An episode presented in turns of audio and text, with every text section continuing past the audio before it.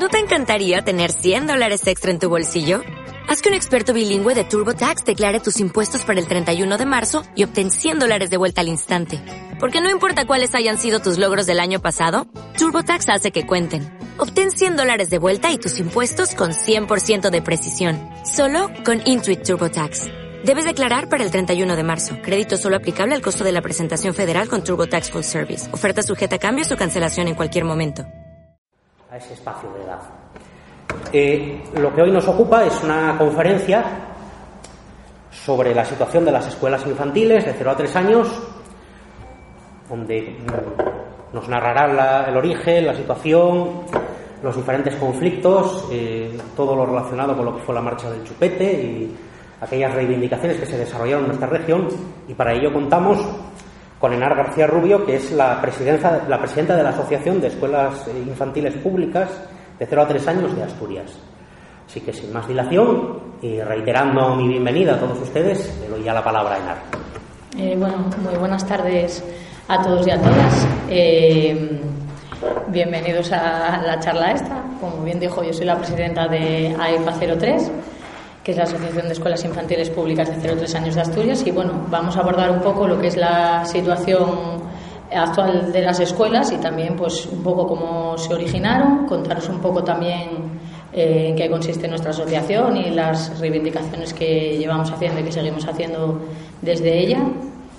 Y bueno, y poco más. Eh, si no le importa a alguien para dar comienzo, que apague la luz para que se vean las diapositivas. Gracias.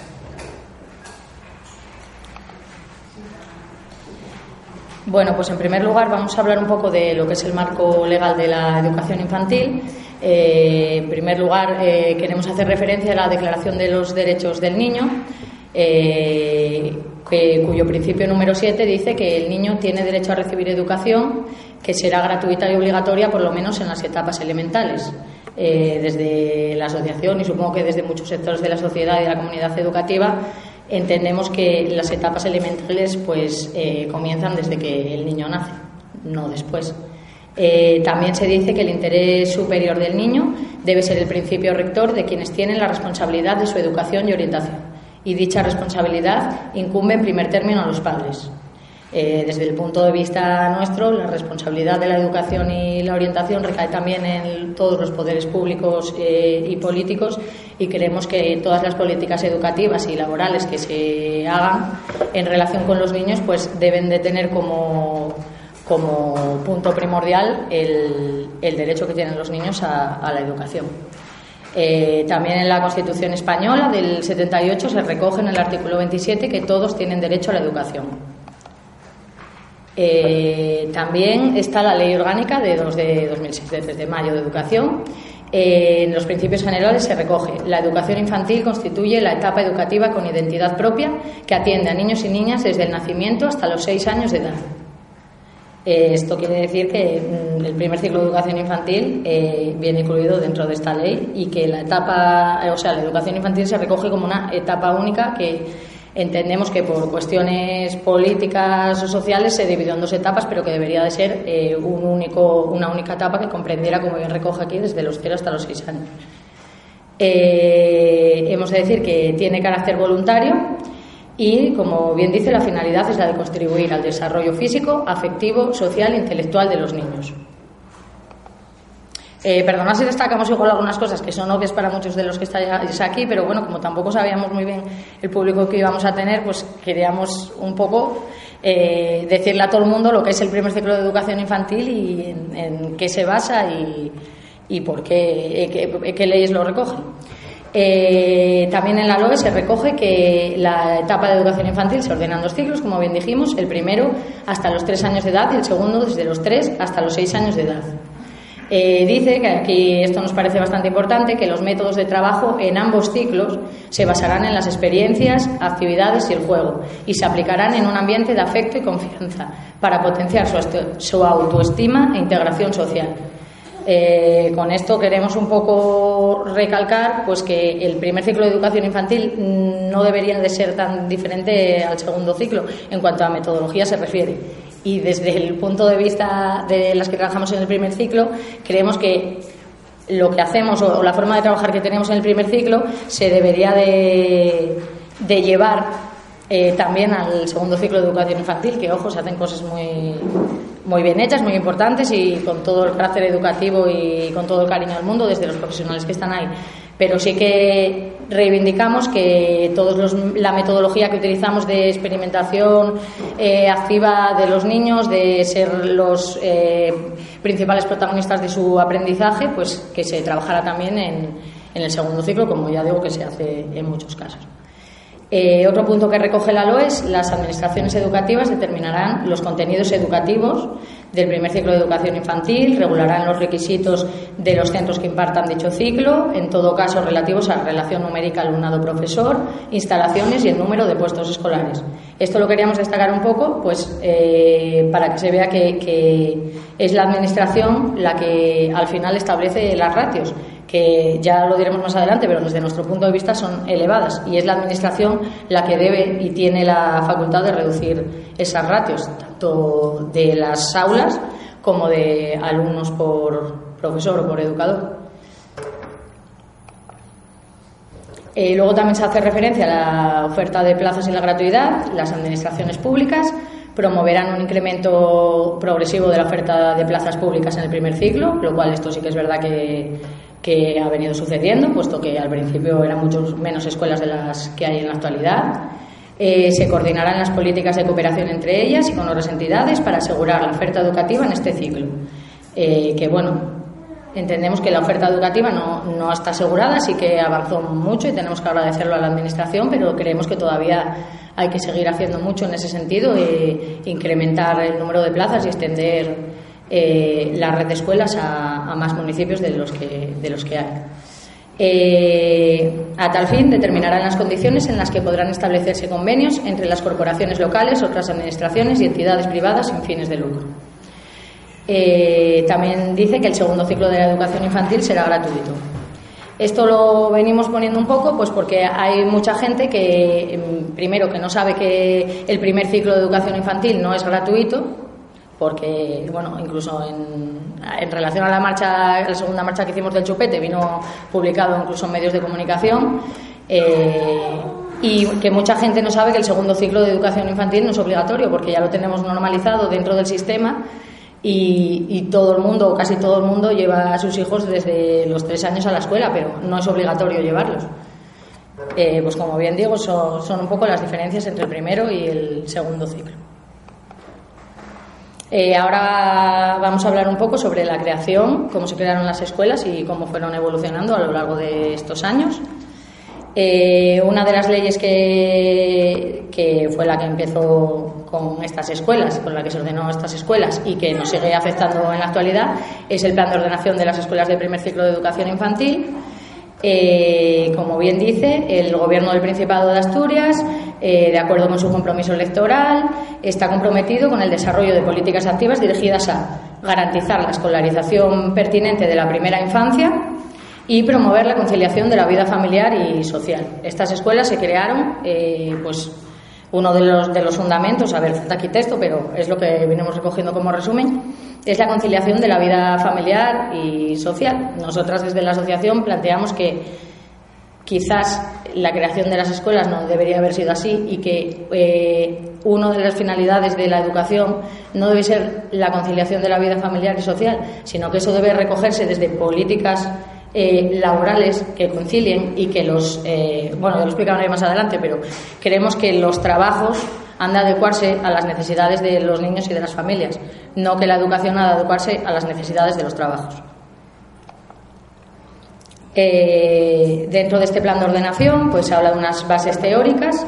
donde se dice parte de la consideración del derecho de los niños y niñas a ser educados desde su nacimiento es reconocido y proclamado por la Convención sobre los Derechos de la Infancia. Eh, bueno, pues un poco para hacer referencia que hay muchas leyes, muchos decretos y muchos eh, muchas leyes que acaban recogiendo el derecho que tienen los niños y niñas desde que nacen a recibir una educación de calidad y con calidez. Eh, otra de las cuestiones que recoge el plan de ordenación es eh, que comparte, habla de, que es el carácter educativo, puesto que comparte aportaciones de las investigaciones en las que se resalta el enriquecimiento que supone para el niño y la niña la asistencia a un centro en el que bajo la guía de educadores y educadoras profesionales encuentra niños y niñas de su misma edad con los que inicie y complete su desarrollo personal y social en un entorno organizado para contribuir a su progreso integral. Las bases del desarrollo psicológico de la persona se construyen de forma armónica con el apoyo que el centro dispensa a las familias a través de profesionales cualificados, la convivencia con otros iguales y la participación conjunta en experiencias vitales en un entorno organizado y adecuado con el fin de estimular y desarrollar las potencialidades de los menores. Es decir, creemos que las escuelas son necesarias y son muy importantes dentro de lo que es eh, la educación de los niños y niñas, que, insisto, empieza lógicamente y fundamentalmente es responsabilidad de la familia, pero que la escuela tiene mucho que decir también al respecto y que los niños y niñas de nuestra sociedad son un poco responsabilidad de todos, no solo de sus familias.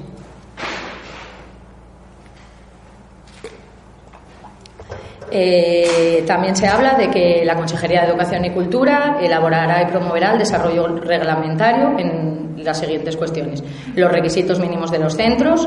regula las condiciones materiales de las instalaciones, eh, la titulación y la composición de las plantillas y el número de unidades y ratios. Insistimos en que precisamente es la Administración la que tiene que ser capaz de rebajar estos ratios y aumentar de personal a los centros. Eh, regula también el procedimiento para la autorización y puesta en funcionamiento de los centros, los módulos económicos, la organización y funcionamiento de los centros, asegurando la coordinación entre el primer ciclo y el segundo ciclo de educación infantil. Insistimos en que debería ser una única etapa, la educación infantil. Eh, regula los convenios con los ayuntamientos, que, bueno, como veremos adelante, las escuelas infantiles lo que están gestionadas es por convenios que existen de colaboración entre cada ayuntamiento y, el Principado de Asturias. Y los procedimientos de admisión para asegurar el principio de igualdad en el acceso a los centros.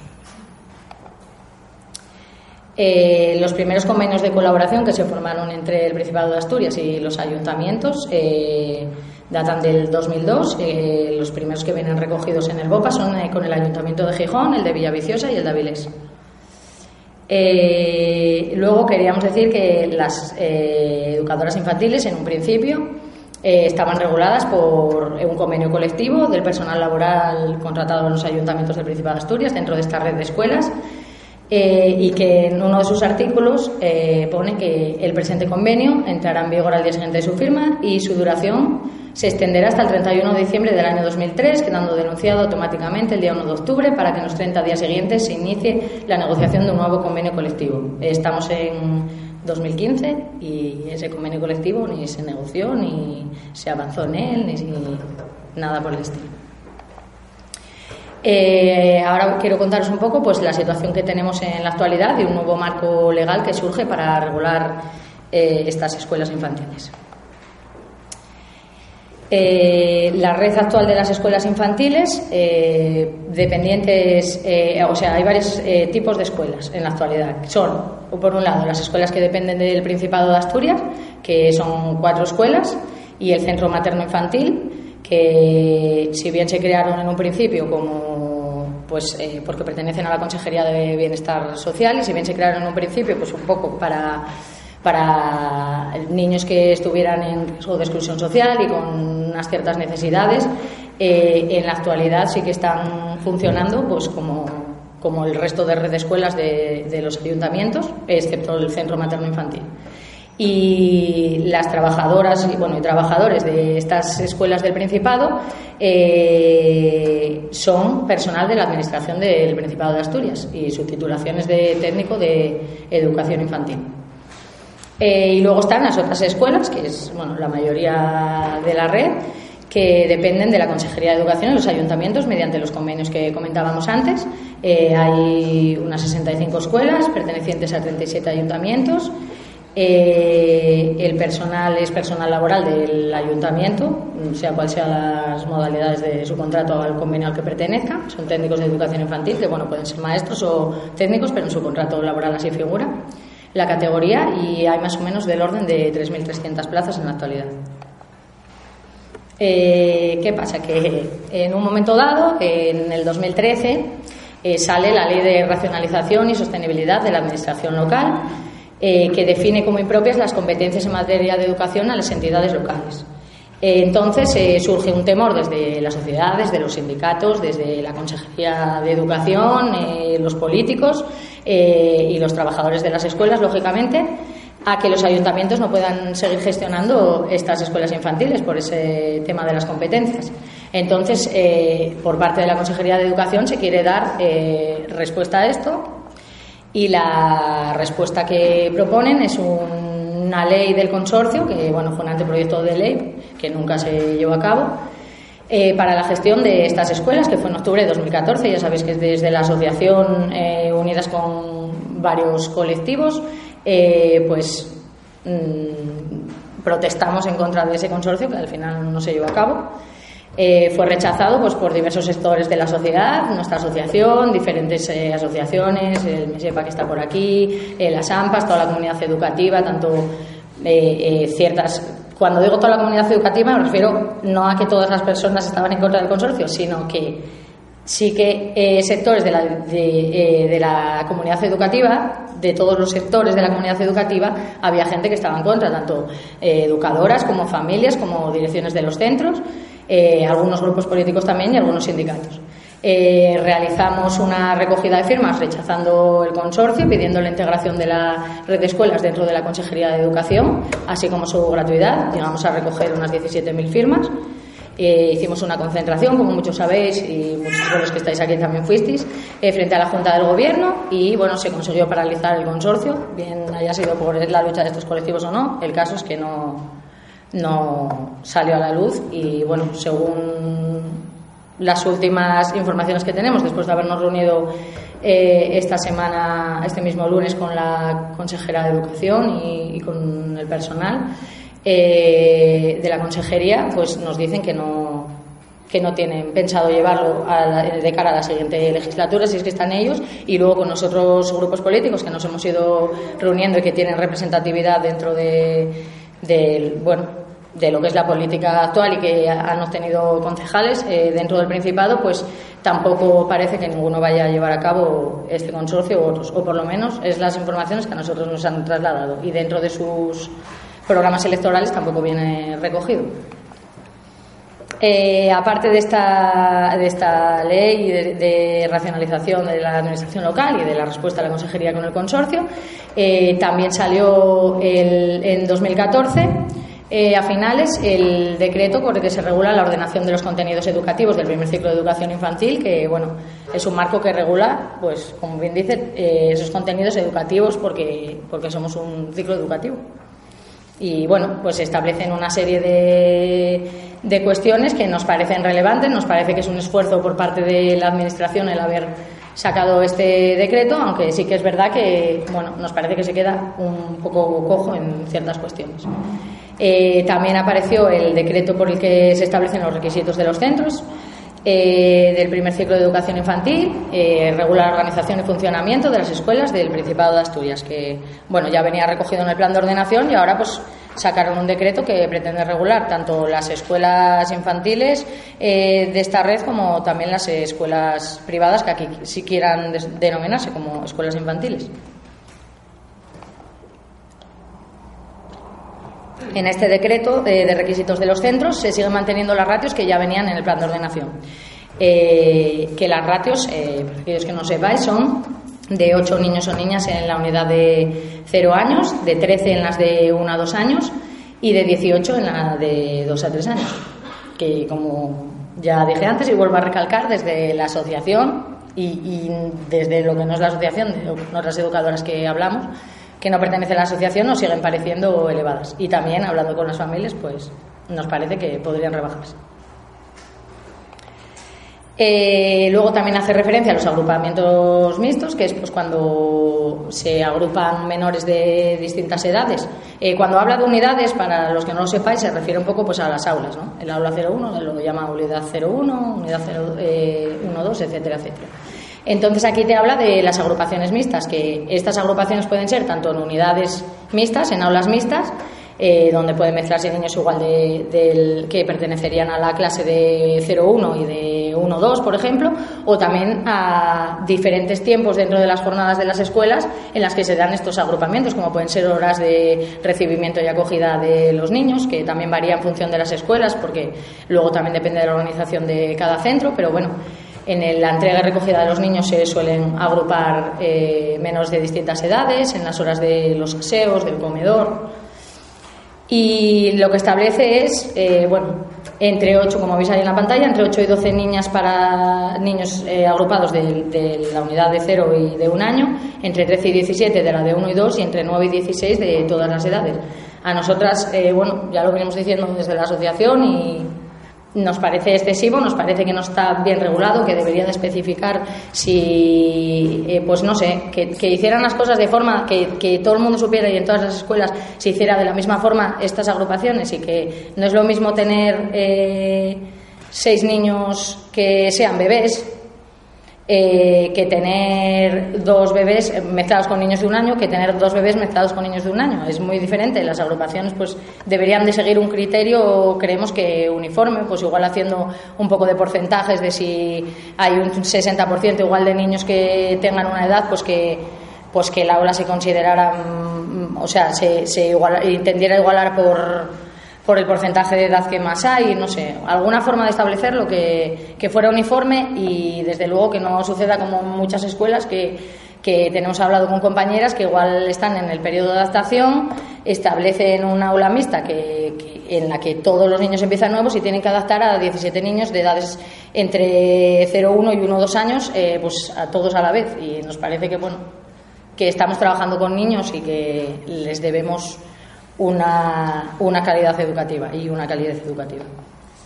Eh, luego también hace referencia a los niños con necesidades educativas especiales. Eh, se dice, lo único que establece es que se flexibilizarán las ratios por unidad. Es decir, por cada niño o niña con necesidades educativas que haya en un aula se reduce eh, en un puesto la ratio.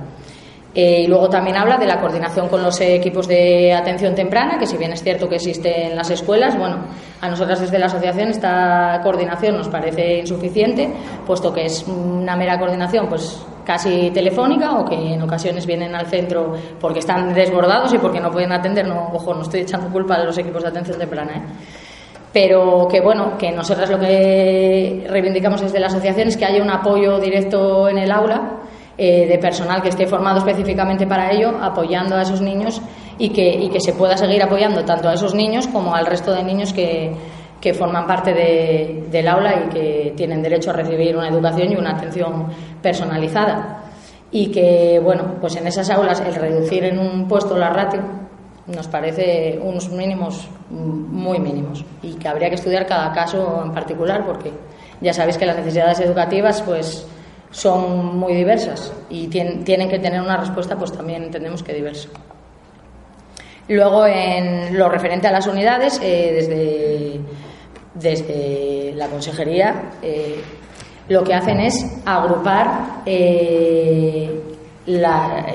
a los niños en unidades. Esto quiere decir, pues te, te conceden unidades a jornada completa o media te dice que se entienden unidades a jornada completa, las que cumpliendo las ratios incluyan niños y niñas con asistencia a jornada completa y que se considerarán de media jornada cuando estén constituidas por niños y niñas que no estén la totalidad de la jornada. Eh, y se dice que se procurará agrupar o reagrupar a los niños de cada nivel según el tipo de jornada de asistencia. Eh, lo que vemos en las escuelas en el día a día es que la realidad es que no siempre es posible el agrupar a los niños y dependiendo también de la capacidad de la escuela, de, me refiero al número de unidades que tenga la escuela, no siempre es posible estas agrupaciones y que desde ya lo reivindicamos también desde la asociación que eh, las agrupaciones mm, no se deben de reagrupar, o sea, no se deben de romper porque empiecen nuevos niños a jornada completa o media jornada para agruparlos, sino que lo que deberían hacer es seguir con su, con su grupo de niños con el que llevan yendo, pues desde que empezaron en la escuela y con, su, y con sus educadoras de referencia. No que se que de repente se tengan que agrupar como si fueran... Es que, a ver, nosotros lo que vemos es que todas estas documentaciones se hablan de los niños como si fueran números y, todo lo hicieran con cálculos y, y, la realidad es que no es así. Es que luego estás en el aula y, y cada uno tiene su grupo y tiene sus necesidades y tiene sus educadoras de referencia que creemos que deben de continuar con ellos durante todo el ciclo, desde que empiezan con, siendo bebés hasta que finalizan en la escuela con tres años. Eh, hace referencia también al personal educativo, dice los requisitos que tiene que tener este personal, que pueden ser eh, título de grado de maestro de educación infantil, de maestro especialista en educación infantil o técnico superior de educación infantil u otros títulos declarados equivalentes. Esto lo queríamos resaltar un poco, pues para defender a los técnicos de educación infantil, que creemos que, pues que hemos realizado unos estudios que, que nos capacitan para impartir este primer ciclo y que muchas veces observamos que igual hay una cierta suspicacia o incluso desde la consejería se nos dice que pues que toda la planificación docente que va a cargo de los maestros, que es verdad que, son los que tienen que hacer la propuesta pedagógica, pero luego nosotras tenemos que hacer la programación del aula, tenemos que planificar, tenemos que eh, diseñar materiales, tiempos y espacios, eh, como es lógico, tenemos que eh, tener una formación continua, hacer reuniones de equipo, hacer reuniones con las familias y un poco pues desempeñar aquello para lo que pues para lo que hemos estudiado, que es un ciclo formativo de grado superior. Eh, bueno, un poco ya lo fui diciendo. Eh, y lo que dice es que las tutorías de, las aulas las pueden llevar a cabo tanto los maestros como, los técnicos de educación infantil. Y sí que dice que las direcciones de los centros y eso, la propuesta pedagógica correrá a cargo de maestro en educación infantil. Eh, luego hace referencia también a la plantilla. Eh, dice que por cada tres unidades existentes en el centro con horario de jornada completa, habrá además al menos un apoyo equivalente en horas a la duración de la unidad a jornada completa. Ya en el plan de ordenación de las escuelas que nombramos antes, ya se hacía referencia a la plantilla. Mm, nosotras entendemos que tener una educadora eh, a jornada completa por cada grupo de niños, más una jornada completa para apoyar las tres aulas, sabemos que son los mínimos y que no es lo que está pasando en la actualidad en las escuelas. Y, hablándolo con la Consejería de Educación y con el eh, con, pues, con, personal del, partido político que, que, lo elaboró en su momento, eh, sabemos que son unos mínimos y así nos lo han dicho, pero nosotras lo que entendemos desde la asociación es que si esos mínimos son tan mínimos, eh, bueno, siempre se pueden escudar en que no hay, que estamos en crisis y que no hay dinero, porque bueno, efectivamente no son los tiempos que eran eh, pero se pueden escudar en una ley que, no deja de decir eh, que el personal mínimo es este y desde nuestro punto de vista es completamente insuficiente. Nosotros desde la asociación ya lo veréis más adelante porque insistiré en ello, pero lo que reivindicamos es la pareja pedagógica con cada grupo de niños, es decir, dos educadoras a jornada completa por cada grupo de niños. Aquí hace referencia a las direcciones de los centros, que ya, como os comenté antes, tienen que ser maestras y son las que llevan la dirección pedagógica. Habla también de los claustros. El claustro del profesorado, al igual que pasa en otros ciclos, es el órgano propio de participación del profesorado y el personal técnico educativo.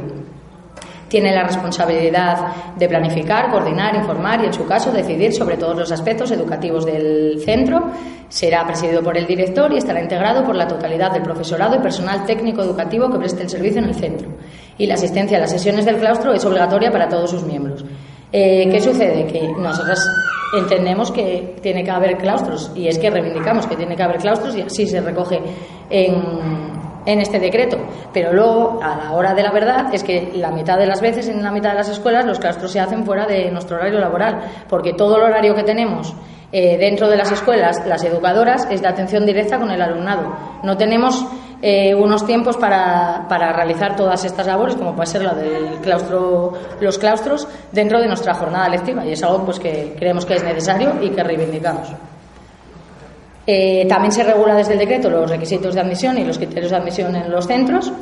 Eh, pueden solicitar plaza eh, todas las familias de los niños menores de tres años cuyo nacimiento se prevea en el año en curso y tendrán preferencia las familias que residan en el municipio correspondiente o acrediten tener en dicho municipio su lugar de trabajo habitual.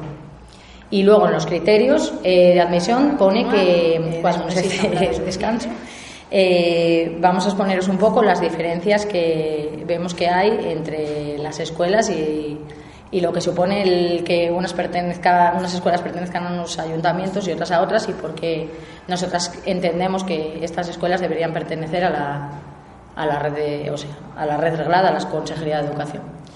Eh, en cuanto a las titulaciones, como ya dije antes, pues eh, son varias las titulaciones que capacitan para impartir el primer ciclo, tanto maestros como técnico superior o títulos equivalentes. Eh, los convenios eh, de las trabajadoras, digo en femenino porque somos mayoría, no por nada, no por discriminar a nadie. pues los convenios son diferentes, están los, el convenio colectivo ese que os comenté del 2002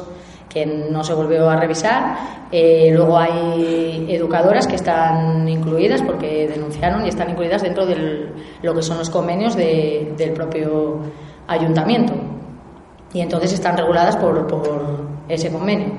Y luego están las educadoras de las escuelas del Principado, de la Consejería de Bienestar Social, que están reguladas por el convenio colectivo del personal laboral de la Administración del Principado de Asturias. Su categoría es la de técnico de educación infantil eh, que en un principio sí que nos comentaron que, pues que tenían igual otras titulaciones, pero de hace dos años para aquí la, eh, pues les dieron la posibilidad de, hacer unos cursos para que se reconvirtiera la plaza y tuvieran el título de técnico de educación infantil y en la actualidad para acceder pues el título que se exige es este. Eh, las diferencias que suponen el este, pertenecer a unos convenios o a otros, pues es desde los sueldos, que hay gran diferencia entre lo que se cobra en unos sitios y en otros, eh, cuestiones eh, de mejoras laborales o, permisos y descansos, de, por ejemplo, de maternidad, que muchas veces es lo que nos suele suceder, porque ya digo que somos casi todas mujeres, pues que vemos que, que no en todas partes se hace lo mismo, no no, no tenemos los mismos derechos en, todos los ayuntamientos. Luego, eh, en cuanto a las horas extras, hay sitios donde se hacen horas extras, donde se pagan, donde no, donde eh, se compensa con descansos, donde tampoco. Eh, luego, en cuanto a las funciones del personal, esto pues porque nos comentaba, por ejemplo, una compañera pues que en su escuela tenían que poner la lavadora o tenían que poner lavavajillas o cuestiones igual que no corresponden, pero que nadie se hace cargo de ellas, sobre todo en, escuelas pequeñas que igual no tienen personal contratado, eh, personal, ya digo, externo, de limpieza, bueno, de limpieza es que no sé quién lo tiene que hacer realmente. Desde luego, las educadoras entendemos que no, pero bueno. Eh, luego, en cuestiones de formación, pues que hay lugares, pues por tener un convenio u otro, que tienes derecho a tener la formación, eh, una formación continua, que ya digo que entendemos que es necesaria y lógica, pero que no en todos los lugares existe esta posibilidad. Eh, luego, en cuanto a las direcciones de los centros, pues como os comentaba antes, hay diferentes tipos de direcciones. Eh, todas tienen que tener el título de maestra de educación infantil, pero unas dependen directamente de la Consejería de Educación, son funcionarios eh, pues con, que plazan comisión de servicios. Y luego hay otras direcciones que están nombradas pues, por el propio ayuntamiento, que son también maestras, pero están contratadas como, como educadoras dentro de, de las escuelas, no son funcionarias. Eh, ¿Qué sucede con las direcciones? Pues que entendemos que también se crea una serie de desigualdades eh, dentro de, esta, de, estos puestos de trabajo en cuanto, lógicamente, a sueldo y condiciones laborales, pero también en cuanto a horarios de dirección, puesto que, por ejemplo, nosotros observamos que las compañeras que, que son también educadoras, eh, pues desde la consejería se les dice que tienen una hora y pico para ejercer al día para ejercer las labores de dirección que bueno a la vista está que son insuficientes. Luego, en cuanto a la concesión de,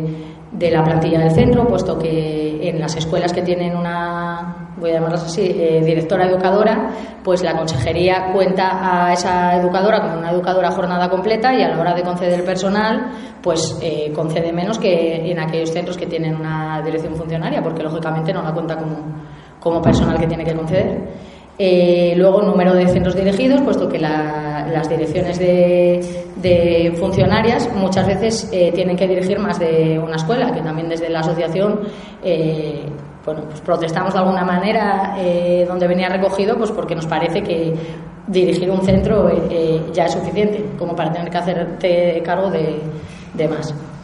Eh, luego, desde reuniones con la Administración Educativa, que vimos que muchas veces hay directoras educadoras que no, se, que no se les convoca o que no tienen esa relación con el resto de, direcciones o, o más todavía con la, con la consejería. Y luego, eh, pues en cuanto a las funciones, porque muchas veces las eh, directoras que son educadoras pues tienen funciones que tampoco, que bueno, muchas veces son, hacen hasta casi de tesoreras, de ir a los recados, de todo lo que es el pues el estar lidiando con el ayuntamiento pues para cuestiones de mantenimiento del edificio, de un montón de cuestiones que bueno, entendemos que, que, no se valoran ni, se, ni en cuanto a condiciones laborales ni en cuanto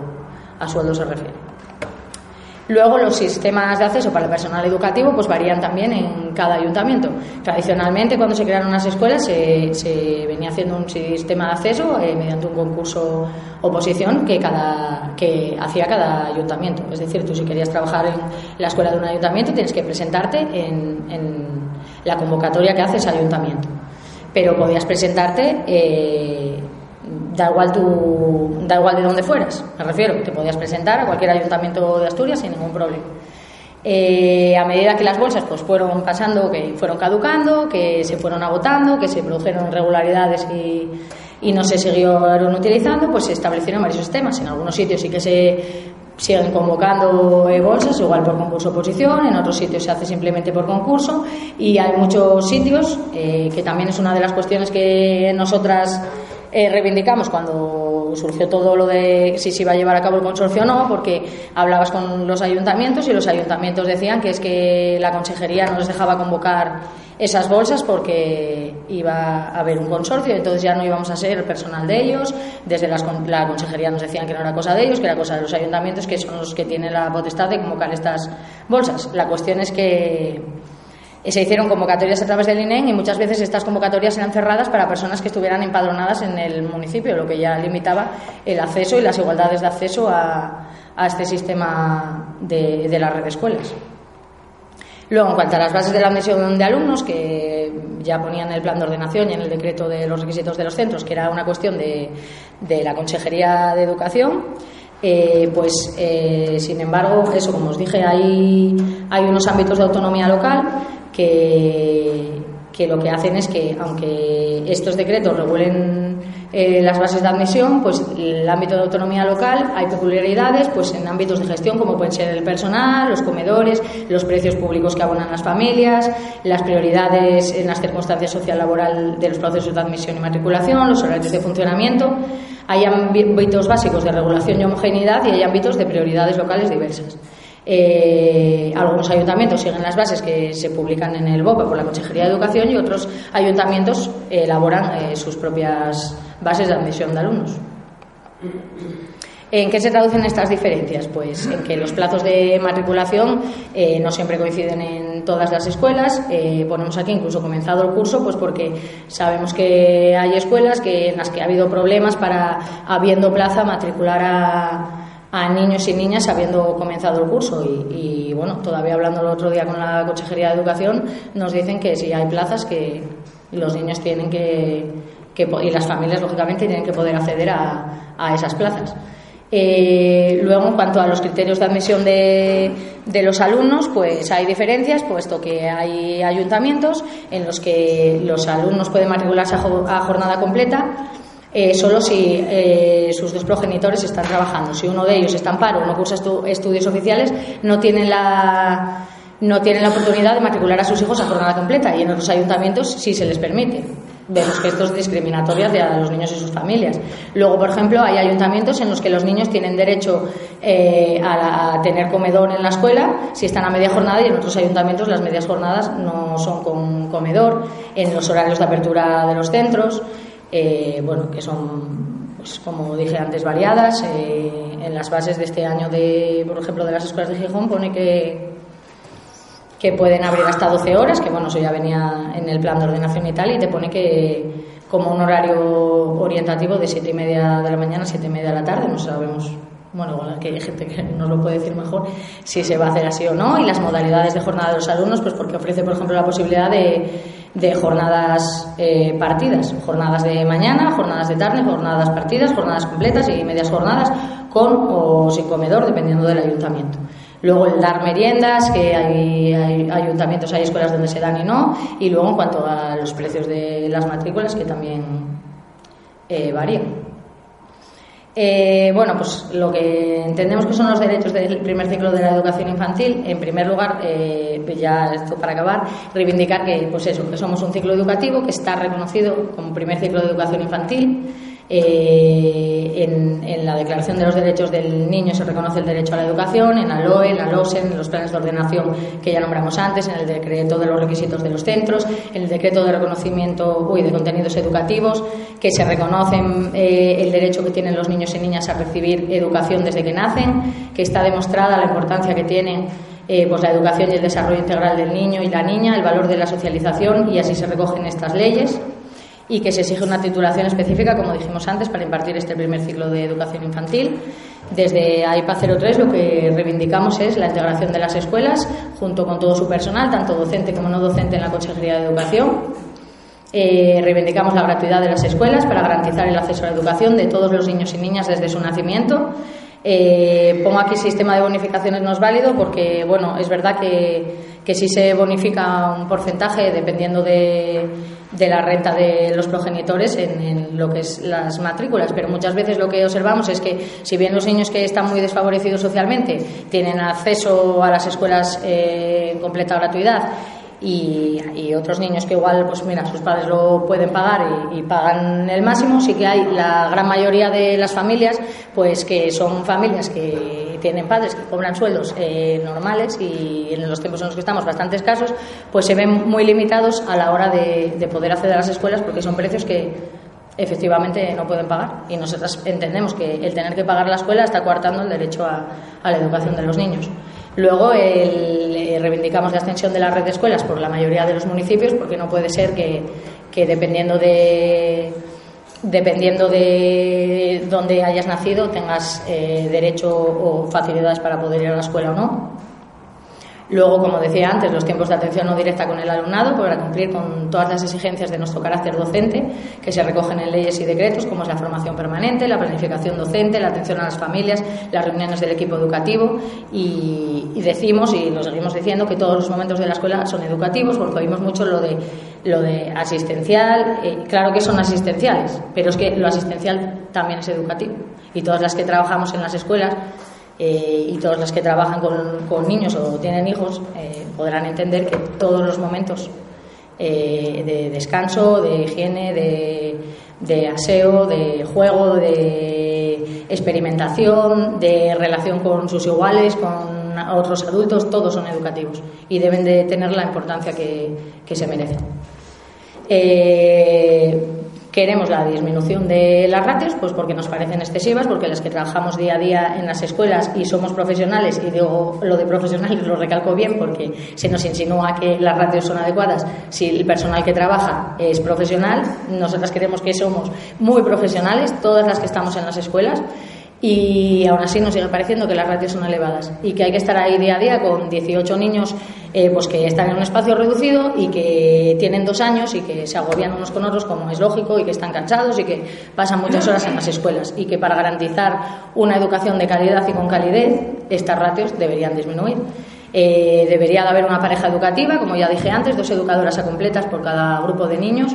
eh, no los mínimos que se establecen en, el decreto de requisitos de los centros eh, y que los niños tienen derecho a estar con eh, las mismas personas de referencia desde que empiezan en la escuela hasta que acaban el ciclo. el apoyo directo y especializado para los niños y niñas con necesidades educativas especiales, que es muy importante. y como dije antes, la conciliación de la vida familiar y laboral, no a través de políticas laborales eh, perdón, a través de políticas laborales que ayuden a conciliar, no a través de la apertura de centros, más horas. Pensamos que ocho horas para un niño de cero años, de un año, de dos años, son muchas horas en, en la escuela. Mm, y si no pensad en el segundo ciclo de educación infantil, ¿cuántas horas están los niños en las escuelas? Lo que debería hacerse, que ya sé que luego hay extraescolares y que al final, eh, bueno, pues los niños pasan mucho tiempo en la escuela, pero bueno, nosotras ya de pedir, pedimos que se hagan políticas laborales de, calidad y también con calidez. Y que se tengan los mismos derechos para los niños que tienen de 0 a 3 años que para el resto. Entendemos que si el acceso a la educación y el derecho a la educación es para todos, pues todas deberían ser eh, las escuelas eh, gratuitas. Y bueno, creo que con esto ya termino No sé si me quedó algo por decir, pero bueno. Bueno, volveremos un poco, ¿no?